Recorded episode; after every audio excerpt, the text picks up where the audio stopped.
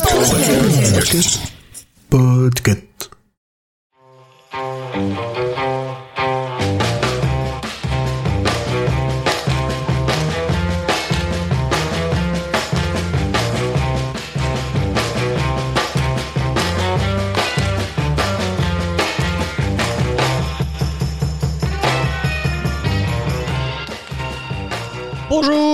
Bienvenue dans ce numéro 28 de Bod October, je suis Julien et on va aller vite ou pas, je sais pas, on a envie d'être en week-end parce que c'est vendredi.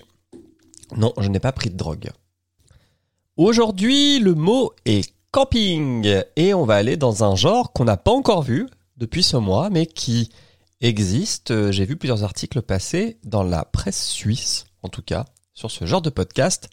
C'est le podcast érotique. Et oui, on n'a pas encore fait du porno euh, audio.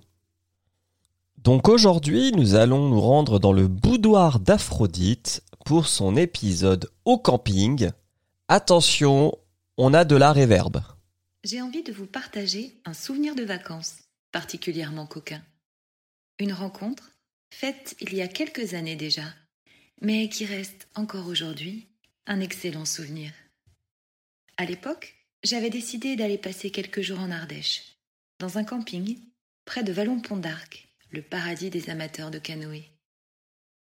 J'avais besoin de me ressourcer, et j'ai donc planté la tente dans un emplacement situé à l'écart de toute l'animation habituelle qu'on peut rencontrer dans un camping en plein mois d'août. Quelle heureuse rencontre dans un camping en plein mois d'août, en Auvergne. Alors, euh, ce podcast dure 12 minutes. C'est un podcast érotique, donc je ne sais pas quoi vous dire sur le fond. C'est pas mon délire, mais no king shaming, chacun fait ce qu'il veut. Concernant la production, bah, comme vous avez pu l'entendre dans l'introduction, je ne sais pas pourquoi il y a autant de réverb, comme si on se... Ça fait un peu l'esprit, euh, j'écoute quelque chose dans une cathédrale. Et c'est pas forcément le mood qu'on a quand on écoute ça. Et euh, je voulais plus vous parler en fait parce que beaucoup de ces podcasts euh, érotiques ont un Patreon. Je pense pas qu'il y ait des OnlyFans, mais en tout cas beaucoup ont un Patreon et en fait celui-ci c'est un des rares qui existe encore avec pas mal d'épisodes en accès libre. Alors que euh, les autres podcasts euh, érotiques maintenant ce qu'ils font c'est que ils vous publient 2-3 minutes de l'épisode, mais si vous voulez l'épisode complet, eh ben il faut s'abonner.